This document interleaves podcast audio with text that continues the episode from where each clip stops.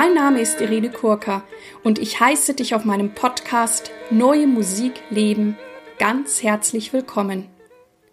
Ich habe klassischen Gesang studiert und singe sehr gerne viel zeitgenössische Musik. Wenn du mich gerne live erleben möchtest, schau bitte auf meine Webseite www.irenekurka.de. In diesem Podcast geht es um Themen rund um die neue Musik. Ich teile mit dir Hintergründe, Insiderwissen und bringe dir die Menschen aus der neuen Musikwelt näher. Mein heutiger Interviewgast ist die Komponistin, Musikwissenschaftlerin, Organistin, Professorin Eva Maria Huben. Eva Maria hat vor wenigen Monaten ein großartiges Buch Die musikalische Praxis als Lebensform rausgebracht, über das wir heute auch sprechen werden. Ich wünsche dir nun viel Freude mit dem heutigen Interview. Hallo liebe Eva Maria, ich bin total froh, dass du hier bist, mit mir heute dieses Interview zu machen. Ja, ich freue mich auch, dass es geklappt hat und wir hatten den Termin uns ja auch vorgenommen und jetzt bin ich da und bin sehr glücklich. Das ist sehr schön. Wie bist du zur neuen Musik gekommen? Ein bisschen im Studium. Über ähm, die Orgel bin ich ein wenig zur neuen Musik gekommen, obwohl ich da ja mehr äh, Bach, César Franck gespielt habe, aber dann auch zur neuen Musik äh, über die Literatur von Olivier Messiaen, äh, Dureflé, Littès, überhaupt über die französische Orgelmusik. Das war so für mich ein Einstieg. Orgel war ja mein Hauptfach an der Volkwang Hochschule und das war für mich Ligeti, Volumina. Äh, das war für mich der Einstieg zur neuen Musik, also die Praxis an der Orgel. Und Orgel war ja auch mein Hauptfachinstrument. Und ich habe auch gerne Messiaen, Prelude, zum Beispiel am Klavier gespielt. Ähm, ja, über diese Schiene bin ich eigentlich zur neuen Musik gekommen. Dann habe ich mich eben auch mehr dafür interessiert, neue Musik in Konzerten zu hören. Und wie bist du dann zum Komponieren gekommen? Ich habe immer schon komponiert, auch äh, schon in frühester Jugend und auch später ähm, während des Studiums und auch danach, als ich dann die künstlerische Reifeprüfung für Orgel machte und viel zu üben hatte. Aber ich habe immer komponiert und manche Sachen sind auch aufgeführt worden. Ähm, ich habe ein Oratorium damals geschrieben, Mysterium Corporum Celestium, das Geheimnis der Himmelskörper, nach einem Text von Karl Oskar Stimmler. Und das ist auch aufgeführt worden von einem Chor in Kamp Lindfort.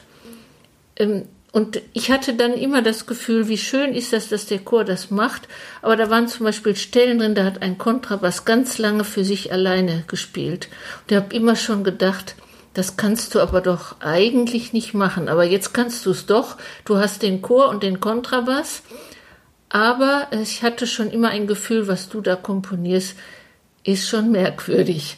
Und ähm, das heißt, ich hatte den Hang zur Stille auch immer schon ganz früh. Und ich habe mal mit Jörg Frei auch über so ganz frühe Stücke aus Jux gesprochen. Wir haben die mal wieder rausgeholt und dann hat er immer gesagt, Eva Maria, man merkt aber genau, du willst ja immer hier noch so richtig ein Stück machen mit einer Form und mit A, B, A Strich und irgendwie. Aber man merkt immer diesen Hang zur Stille, zum Ausgesparten, auch zum, zum Klang, der, was aber dann eingehüllt wird in so sehr traditionelle Formkategorien. Und so, wie alt warst du bei diesem Stück mit dem Kontrabass? Da war ich schon etwas älter, so 20. Ah, ja. Und so kleinere Orgelstücke, da war ich 15, 16. Ich habe aber auch mit 12 schon komponiert. Und du bist ja dann auch zu den Wandelweisern gestoßen. Wie ist es dazu gekommen? Und zu den Wandelweisern bin ich als äh, Musikwissenschaftlerin gestoßen. Ich äh, rief Antoine Beuger an und sagte, ich interessiere mich sehr für ihre Musik. Die ist so still und wunderbar. Und darüber möchte ich was schreiben und auch in meinem Buch über die Aufhebung der Zeit, weil ich denke, das, das passt wunderschön. Und daraufhin sagte Antoine, ja, wenn das so ist, dann könnten wir uns ja mal treffen. Und nach diesem Telefongespräch war ich ganz glücklich, ähm, Antoine Beuger will mit mir sprechen, Antoine Beuger will mit mir sprechen. Und ähm, habe dann auch äh, die Wartezeit, war ich sehr aufgeregt und dann hat das Gespräch stattgefunden. Und in dem Gespräch hat es ganz schnell zwischen uns gefunkt. Wir haben dann nach zehn Minuten gesagt, sollen wir uns nicht duzen, weil wir uns sehr gut verstanden. Und dann merkte ich, irgendwie ist das eine Welt, in die ich auch ge gehören möchte. Und hier bin ich ähm, beheimatet in diesen Gedanken auch. Das kommt mir sehr entgegen. Und daraus ist dann diese schöne Freundschaft entstanden, ähm, aus dieser ersten Begegnung. Und als ich dann zum ersten Konzert ging, da im Kunstraum, da wusste ich, ähm, ja, hier hast du jetzt eine Heimat, du bist nicht mehr allein. Das ist großartig. Ja. Und was bedeutet für dich Wandelweise? Zuerst mal nicht mehr alleine sein. Das war für mich ein entscheidendes Erlebnis. Hm, das, was ich mache, ich darf ja jetzt auch einen Kontrabass zehn Minuten, Viertelstunde alleine spielen lassen. Es ist nicht mehr komisch. Ähm, und es sind andere da, die das verstehen und die das auch sich anhören. Und das war Wandelweiser für mich zuerst. Ich bin nicht allein. Und dann habe ich auch sehr schnell festgestellt, dass wir alle unterschiedlich komponieren und es sehr große Differenzen gibt und dass wir dennoch äh, zusammengehören, so von dem Ansatz her.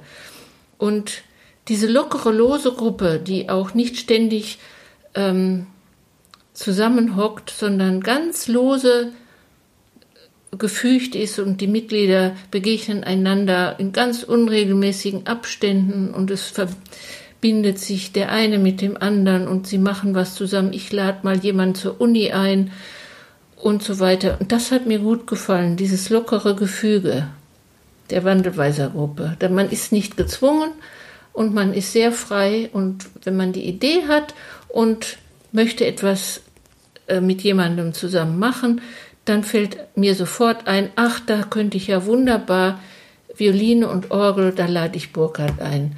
Oder Klarinette, da frage ich Jörg und so. Und wenn du jemanden, der Wandelweiser noch nicht kennt, erklären müsstest, was das ist, wie würdest du es erklären? Das wird mir schwer fallen, weil Wandelweiser sich ja eigentlich so bestimmten Definitionen entzieht. Und nur zu sagen, wir sind alle so still, das wäre, glaube ich, eine Definition, die nicht ganz zutreffend ist. Ich würde es so erklären, wir treten für Musik ein und wir glauben auch daran, dass diese Art von Musik, die wir präsentieren, etwas mit uns zu tun hat und dass sie auch mit, mit dem Leben verbunden ist. Wir machen nichts Abgehobenes, sondern wir, was wir tun, davon, dahinter stehen wir auch. Das Gefühl hatte ich immer, wenn wir Musik gemacht haben. Wir haben dass es äh, immer eine starke Verknüpfung mit der, mit der Lebensform auch war. Du hast ja auch ein Buch gerade veröffentlicht über die Musikpraxis. Das passt ja jetzt sicher sehr gut oder da könntest du jetzt hier diese Gedanken weiterführen. Was sind so die Kernaussagen oder ja. was, was möchtest du mit dem Buch mitteilen? Ja, das ist genau, das ist eigentlich die logische Konsequenz meiner 18 Jahre jetzt. 2000 war das Gespräch mit Antoine Beuger oder 1999, 2000 bin ich dann in den Verlag gegangen und jetzt 18 Jahre später das Buch, das ist eigentlich die logische Konsequenz aus meiner Praxis. Und weil wir alle bei Wandelweiser ja auch Interpreten waren, wir, wir haben ja immer auch gespielt, die Stücke der anderen mitgespielt und gehört. Jeder war Komponist, Ausführende und Hörer. Und das hat mir immer so gut gefallen. Und jetzt dachte ich auch in dem Buch, hm, die Ausführenden werden so wenig berücksichtigt. Und wie wichtig sind doch die Ausführenden. Und das hat mich dann wirklich animiert, ähm, zu, zu diesem Buch und ich hatte natürlich auch regen Austausch zu den Gedanken. Ich habe mit vielen Freunden auch aus der Wandelweiser Gruppe gesprochen, mit Antwan, mit Jörg, mit anderen und vor allen Dingen auch mit einem guten Freund, der nicht Wandelweiser ist, aber auch sehr still komponiert, das ist Istvan Zelenka aus Genf. Und der ja, komponiert ja auch ähm, Musikstücke, die eine Lebensform werden. Und da dachte ich, das ist es doch. Also ähm, Spiele aus den fünf Seiten jeden Tag zu einer beliebigen Stunde eine Seite und wiederhole diese Praxis. Mach das so und so lange. Das sind ins Leben eingewobene äh, Musikpraxisen, wenn ich es mal so sagen darf. Und ich habe mich dann gefragt, wie wäre das, wenn ein Politiker ähm, morgens vor einer wirklich ähm, aufregenden Sitzung, um, in der es um was geht, ein Gipfel und da heißt es ganz wach sein und aufmerksam und etwas zu Wege bringen, dann morgens hingeht und spielt das Prälude von Chopin oder die Meditation von Froberger. Das wäre für mich Integration von Musik in das normale Leben.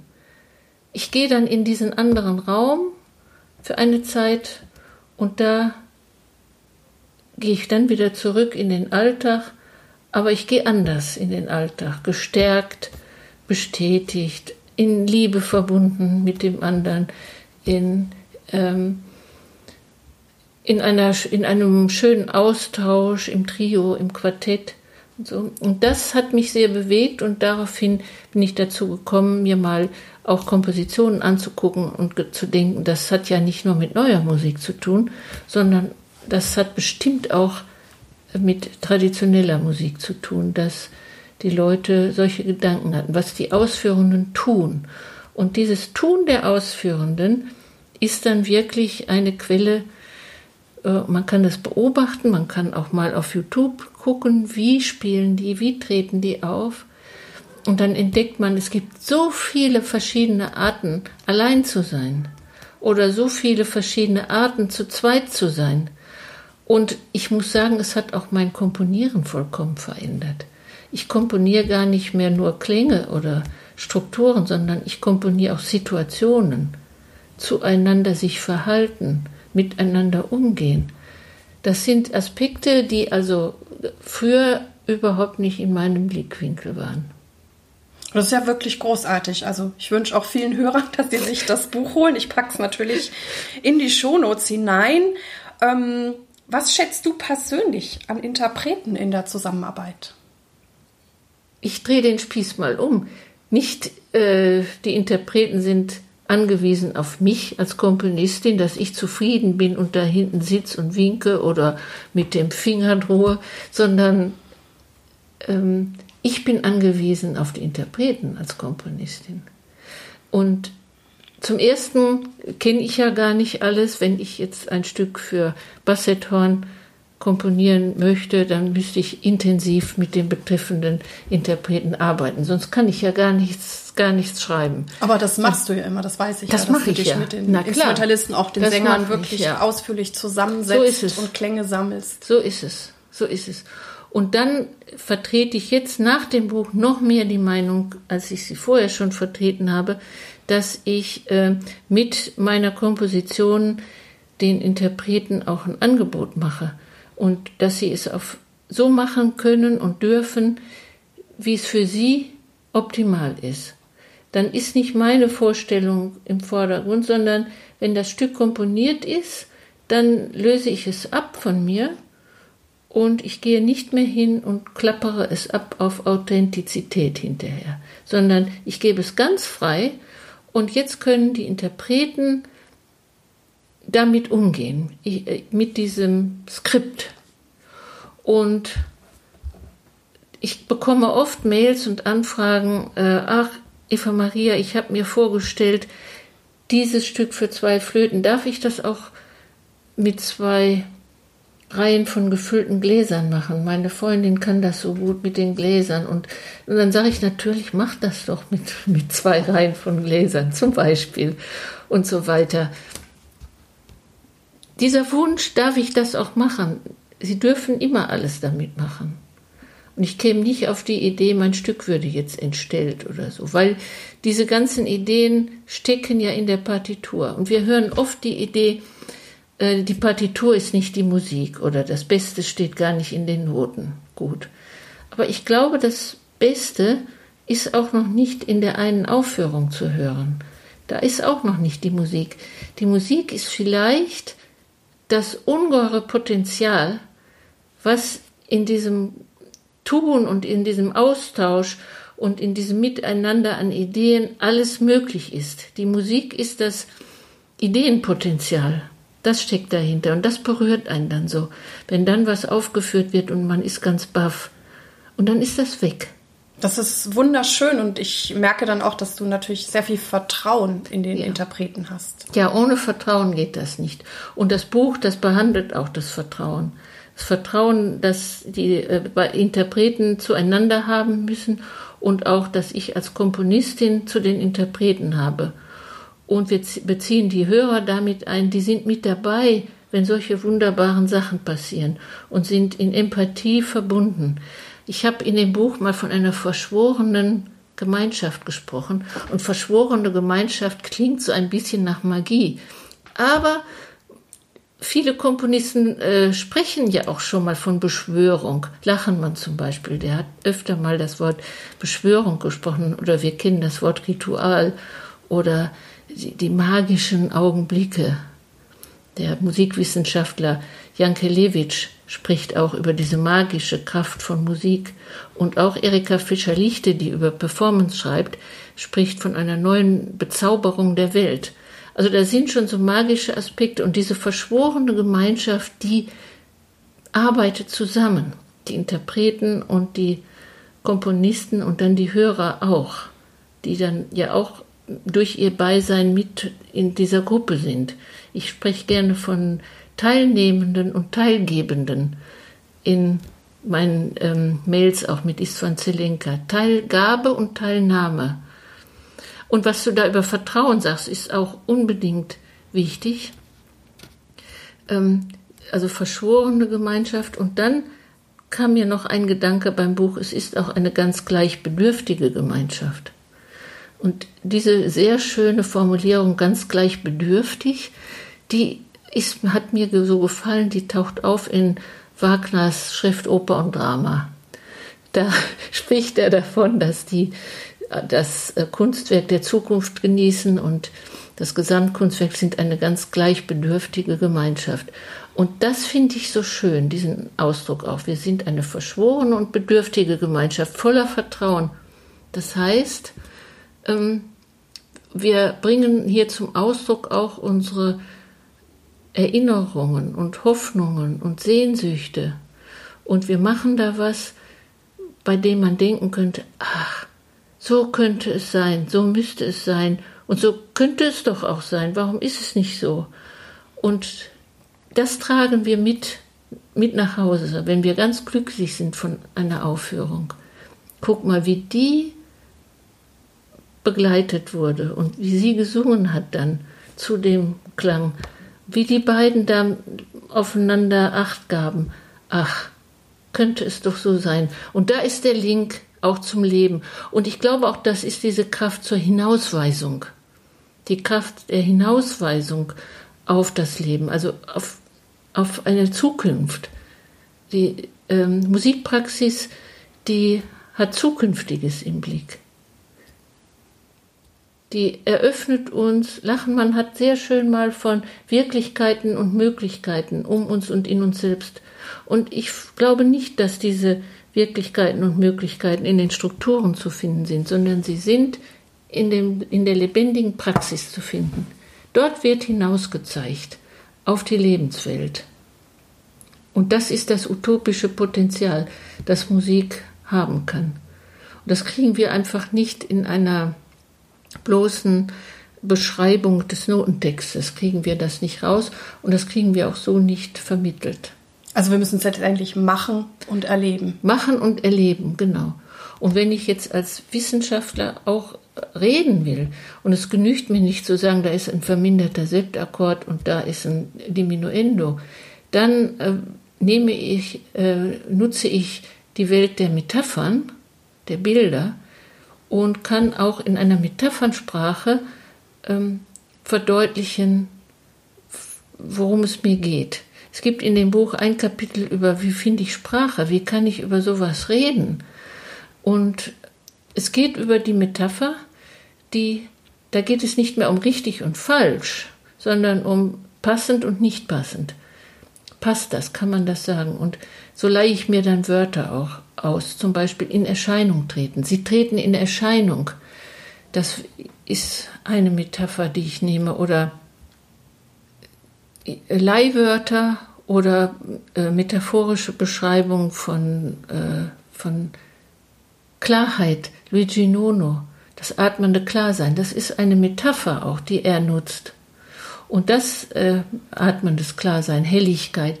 Und das sind äh, sprachliche Möglichkeiten, auch sich dem anzunähern und auch sprachlich zu vermitteln, worum es da geht. Du bist ja eine Komponistin, die auch sehr viel für Stimme geschrieben hat. Mich ja. interessiert natürlich als Sängerin, was ist für dich das Besondere oder auch die Herausforderung für die menschliche Stimme zu schreiben? Die unglaublichen Nuancen, die die menschliche Stimme hat. Ähm, das ist so fantastisch und, und diese Paradoxien, die die menschliche Stimme auch austragen kann. Ähm, seitdem ich selber angefangen habe, wieder zu singen, merke ich, dass da fallen alle Gegensätze zusammen. Also man kann nur singen aus der Entspannung heraus, aber dann ist man natürlich konzentriert und angespannt, weil wie geht das zusammen? Und sowas fasziniert mich also unglaublich. Oder äh, man ist, man ist fast, fast träumt man und gleichzeitig ist man hellwach. Und ähm, das finde ich auch als Komponistin spannend, hier für ähm, Sänger und Sängerinnen zu schreiben, die wirklich einen gewissen Spielraum haben im Ausdruck der Stimme. Aber ich schreibe nicht alles vor, aber ich bin dennoch bestimmt genug, damit sie eben wissen, was sie jetzt machen sollen. Und sich da so dazwischen zu begeben, das ist eine ganz wunderbare Angelegenheit. Es gibt ja manche Komponisten, die sagen, für Stimme zu schreiben ist so schwierig, weil man das so viele Ideen und Klischees schon im Kopf hat. Bist, bist du da frei von oder, oder, oder wie machst du dich davon frei? Oder ist dein Komponierprozess ein ganz anderer? Ja, einmal ähm, bin ich schon viel befreiter seit dem Buch, weil ich ja dann eigentlich gar keine Klänge mehr komponiere, sondern Situationen und in der Welt sein. Und wenn ich jetzt äh, ein Stück für Stimme komponiere, dann habe ich auch die Sängerin und die Gruppe vor Augen, für die ich das jetzt mache. Ich sehe sie praktisch, wie sie das machen. Und dann kommt es äh, erst äh, sekundär und tertiär auf äh, Tonhöhen und auf äh, solche Dinge an. Ich habe erstmal die Situation im Kopf und die Occasion könnte man sagen, die Gelegenheit. Und wo kann man das so machen und warum möchte man das so machen? Und dann nähere ich mich dem Stück. Und ich habe dann auch keine Angst vor Klischees, die hier und da auftauchen, weil sie ja durch den anderen Kontext, sie kommen ja auch mit anderen Klängen zusammen, da verlieren sie das Klischeehafte. Sie, sie würden klischeehaft werden, wenn ich sie immer repetiere oder eins ans andere Reihe. Aber durch den Kontext tut mir ein Klischee gar nicht weh, sondern es kann auch belebend sein. Und die Kontexte, die passieren eben dann auch in der Aufführung. Und da sind wir wieder beim Vertrauen. Das traue ich dann der Sängerin zu, dass sie das so macht, dass es gar nicht peinlich oder so wird. Jetzt bist du ja auch jemand, der sehr, sehr viel macht. Du bist Professorin, du bist Komponistin, du bist Autorin, du spielst Orgel, du spielst Klavier. Und da frage ich mich natürlich auch, wie machst du das? Wie, wie sieht so dein Tag aus? Oder gibt es irgendwas, was du auch jungen Leuten zum Thema Zeitmanagement mitgeben möchtest? Ja, die Zeit ist wirklich ein ganz wichtiger Faktor. Ich habe ja davor auch schon mal ein Buch geschrieben, die Aufhebung der Zeit. Wunderbar. Und habe über Zeit nachgedacht. Ähm, nur nicht alles an einem Tag machen wollen.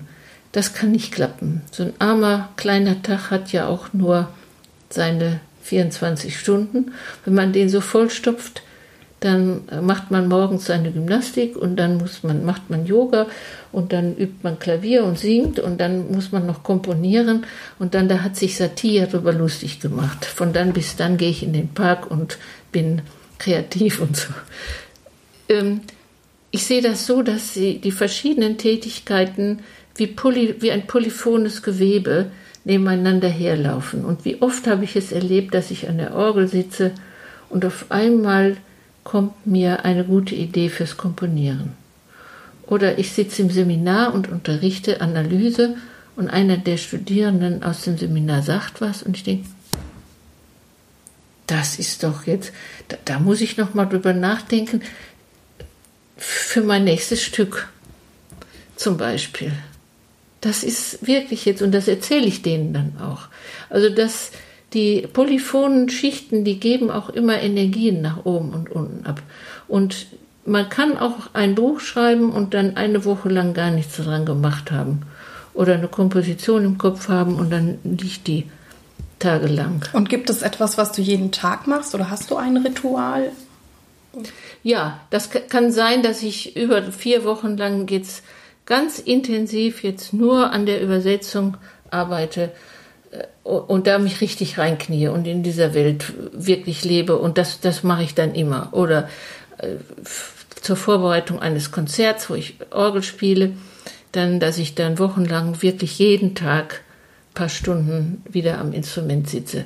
Dann, dann gibt es diese, diese großen Ausbuchtungen im, in der Lebensform. Äh, das durchaus. Und wer oder was hat dich am meisten geprägt und inspiriert? Da gibt es verschiedene Personen, denen ich ganz, ganz viel verdanke.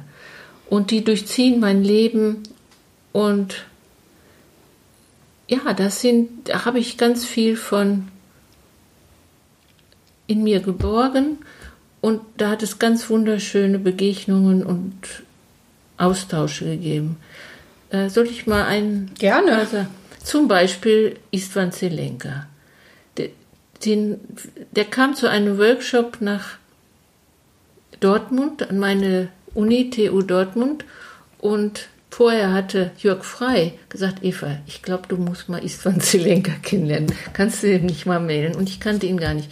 Und dann kam er im Hotel die Treppe runter und wir begegneten uns im Foyer und wir waren beide baff.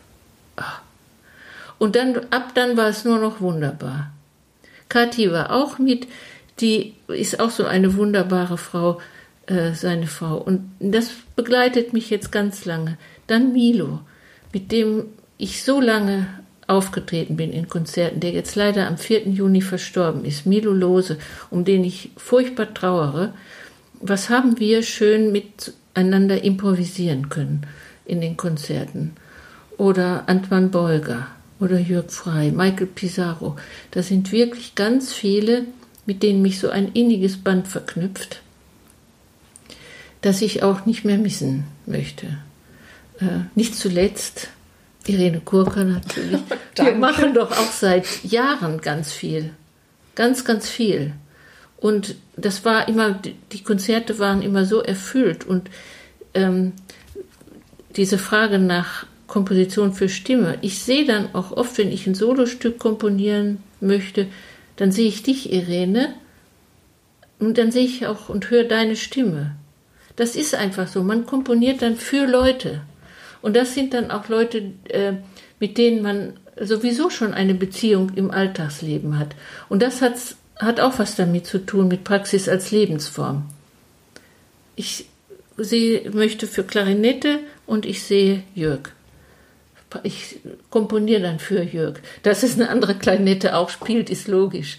Aber und das sind so Beziehungen, die eingehen vom Leben, die switchen dann gleichsam in die kompositorische Tätigkeit rein und in die anderen. Und ich verdanke anderen Menschen so viel, auch an Ideen auch zu dem Buch oder zu dem Aufhebung der Zeitbuch. Was bedeutet für dich sich treu, authentisch sein in dem Musikbusiness und wie gelingt dir das? ähm, Authentizität in Musik hat bei mir was damit zu tun, dass man daran glaubt, was man das macht. Ähm, ich stehe wirklich dahinter. Und das größte Kompliment, was Studierende mir machen können, können Kritik an irgendwelchen Sachen haben. Wir hätten mehr PowerPoint uns gewünscht oder mehr das oder. Aber wenn Sie sagen, Frau Huben, Sie sind authentisch, dann gehe ich auf Flügeln nach Hause, weil ich fand, das war dann ein echtes Kompliment. Und authentisch sein heißt für mich, es bedeutet mir was im Leben und ich glaube auch, dass es wichtig ist. Für die anderen und für mich selbst auch. Aber es ist so wichtig, dass ich es anderen auch mitteilen möchte. Sprachlich, in, in der Lehre, in der universitären Lehre, aber eben auch über Klänge und Musik. Ähm, und dass wir es gemeinsam tun und dass wir es wichtig finden jetzt und nicht ist ja doch egal. Das ist für mich Authentizität, dieses, ähm, es hat Bedeutung, was wir machen. Gibt es etwas, was dich antreibt oder hast du eine Vision? Um nochmal auf das Buch zurückzukommen. Ich glaube, da kann man es sehr schön erklären. Das Buch stellt am Anfang die Frage, warum machen wir das überhaupt? Wozu? Und soll uns die Musik schlauer machen? Soll die uns kompetenter machen? Soll die uns berühmt machen? soll die uns reich machen?